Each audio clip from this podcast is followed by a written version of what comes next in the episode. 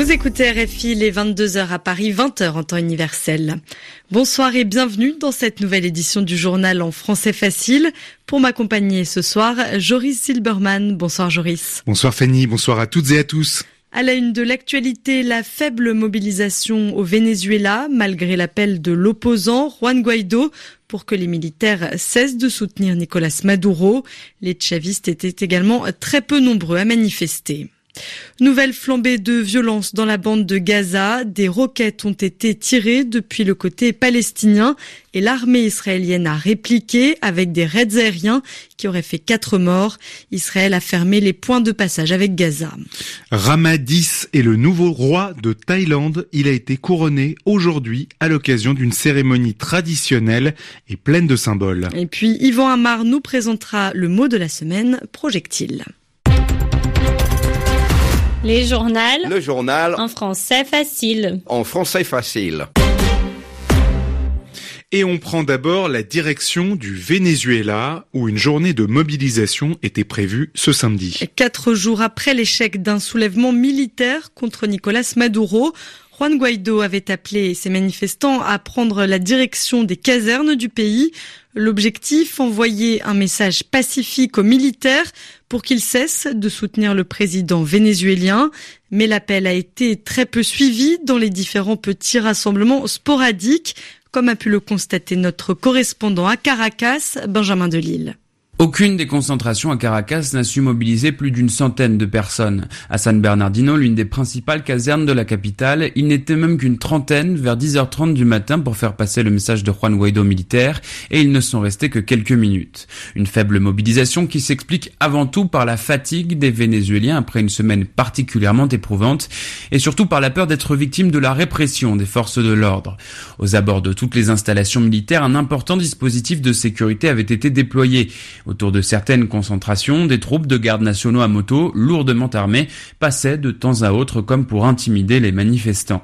Cela n'a pas empêché plusieurs d'entre eux d'approcher les militaires de manière très pacifique, les mains en l'air. Pas sûr en revanche que leur message ait été vraiment entendu. À la Cassona, la maison présidentielle où n'a jamais vécu Nicolas Maduro, les soldats ont même brûlé le petit papier que leur ont donné les partisans de l'opposition. Mais cela n'a pas entamé leur détermination, ils assurent qu'ils reviendront bien plus nombreux la prochaine fois. Benjamin Delille, Caracas, RFI. Et dans le même temps, les chavistes ont finalement été très peu nombreux pour les manifestations prévues aussi aujourd'hui. Nicolas Maduro a une nouvelle fois appelé les forces armées à se tenir prêtes en cas d'offensive militaire des États-Unis. Les États-Unis dont le président Donald Trump assure qu'il reste confiant. Et ce malgré le tir ce samedi de Pyongyang de plusieurs missiles à courte portée en direction de la mer du Japon. Les négociations sur le programme balistique et nucléaire de la Corée du Nord sont au point mort depuis trois mois. Elles n'avancent pas. C'était le premier tir depuis plus d'un an. Donald Trump assure que son homologue nord-coréen, Kim Jong-un, souhaite toujours parvenir à un accord sur le nucléaire. Également dans l'actualité de ce samedi, la situation particulièrement tendue dans la bande de Gaza. 200 roquettes ont été tirées aujourd'hui depuis le côté palestinien en direction d'Israël, mais plusieurs dizaines ont été interceptées par le système de défense antimissile israélien. L'armée de l'air israélienne a riposté en menant plusieurs raids. Le Hamas fait état de quatre morts, dont un bébé et sa mère. Israël a annoncé la fermeture des points de passage entre son territoire et la bande de Gaza et ferme aussi la zone de pêche de l'enclave palestinienne. Écoutez Emmanuel Narshon, porte-parole du ministère israélien des Affaires étrangères. Ce que nous vivons depuis ce matin est une situation intolérable et inacceptable. Plus de 150 roquettes ont été tirées par des organisations terroristes palestiniennes dans le but très clair de porter atteinte à des civils israéliens. Le but de ces roquettes, ce sont des villes et des villages israéliennes et l'intention palestinienne est probablement de semer la terreur du côté israélien.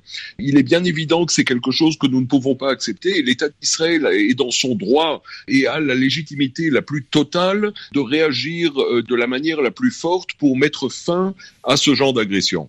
Est-il exact que l'Égypte essaie d'opérer une, une, médiation pour éviter l'escalade? Je crois qu'il est un peu trop tôt de parler de médiation. Hein. Pour l'instant, on est dans une situation où il faut quand même faire face à une vague dramatique de violence. Il y a des civils israéliens qui ont été blessés, il y a des maisons qui ont été détruites. Donc notre première priorité est de faire en sorte que cette violence cesse. Un propos recueilli par Nicolas Falaise. L'Union européenne appelle à l'arrêt immédiat des tirs de roquettes de Gaza contre Israël. Une catastrophe humaine a finalement pu être évitée en Inde et au Bangladesh. Plus d'un million de personnes avaient été évacuées avant l'arrivée du cyclone Fanny. Les vents dépassant les 200 km heure ont fait 12 morts en Inde et 12 en Bangladesh. Des maisons et différents bâtiments ont été détruits. Les violentes rafales sont maintenant retombées.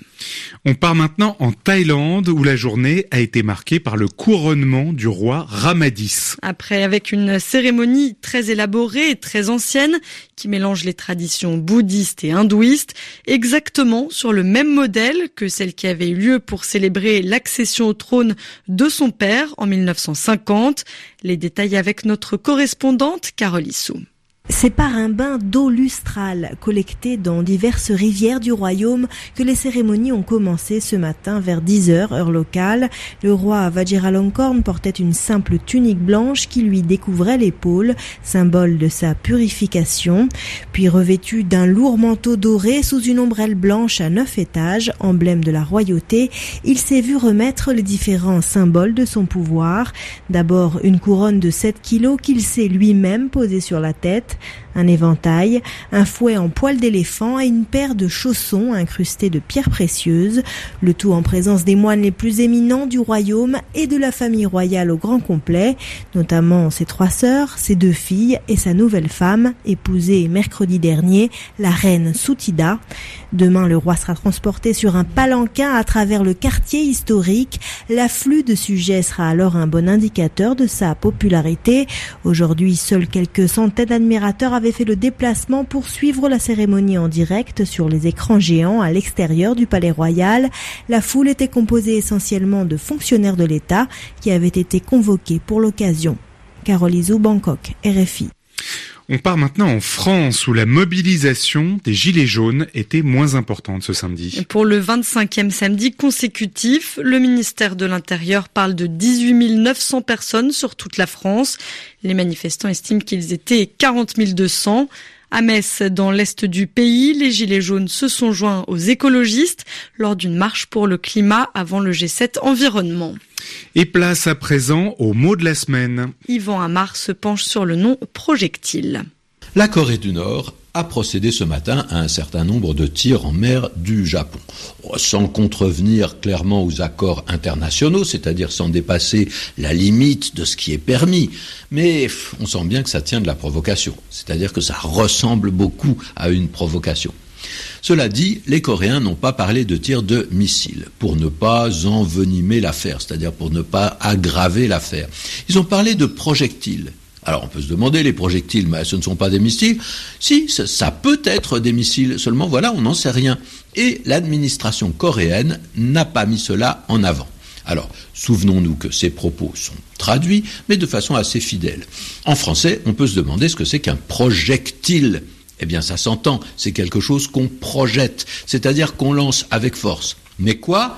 Ah bah alors ça, justement, on n'en sait rien ou en tout cas on ne le dit pas. Et c'est bien la signification profonde du mot. On lance quelque chose sur quelqu'un en général, mais on ne souligne pas ce que c'est. Et quand on parle de projectiles, c'est vrai que bien souvent, on va penser à des munitions, hein, des, balles de fusil ou de pistolet, des cartouches, des obus, pourquoi pas des missiles, hein, mais rien n'est précisé. Et souvent, ça peut recouvrir des significations très hétéroclites, c'est-à-dire différentes les unes des autres et un peu bizarres. Bah, un projectile, ça peut être n'importe quoi. Hein. Si des révoltés ont monté une barricade, on peut entendre dire qu'ils lancent des projectiles sur les forces de l'ordre et on imagine, bah quoi? Un peu de tout. Des pavés, des bouts de bois, des vieilles boîtes de conserve, des légumes chapardés, c'est-à-dire volés à l'étalage de l'épicerie du coin, tout ce qu'on avait sous la main et qu'on peut projeter Voilà ce que sont les projectiles. Le mot de la semaine vous était présenté par Yvan Amar. Vous écoutez RFI, les 22h et bientôt 10 minutes à Paris. Merci beaucoup Joris Zilberman de m'avoir accompagné pour ce journal en français facile. Merci Fanny et bonsoir à tous.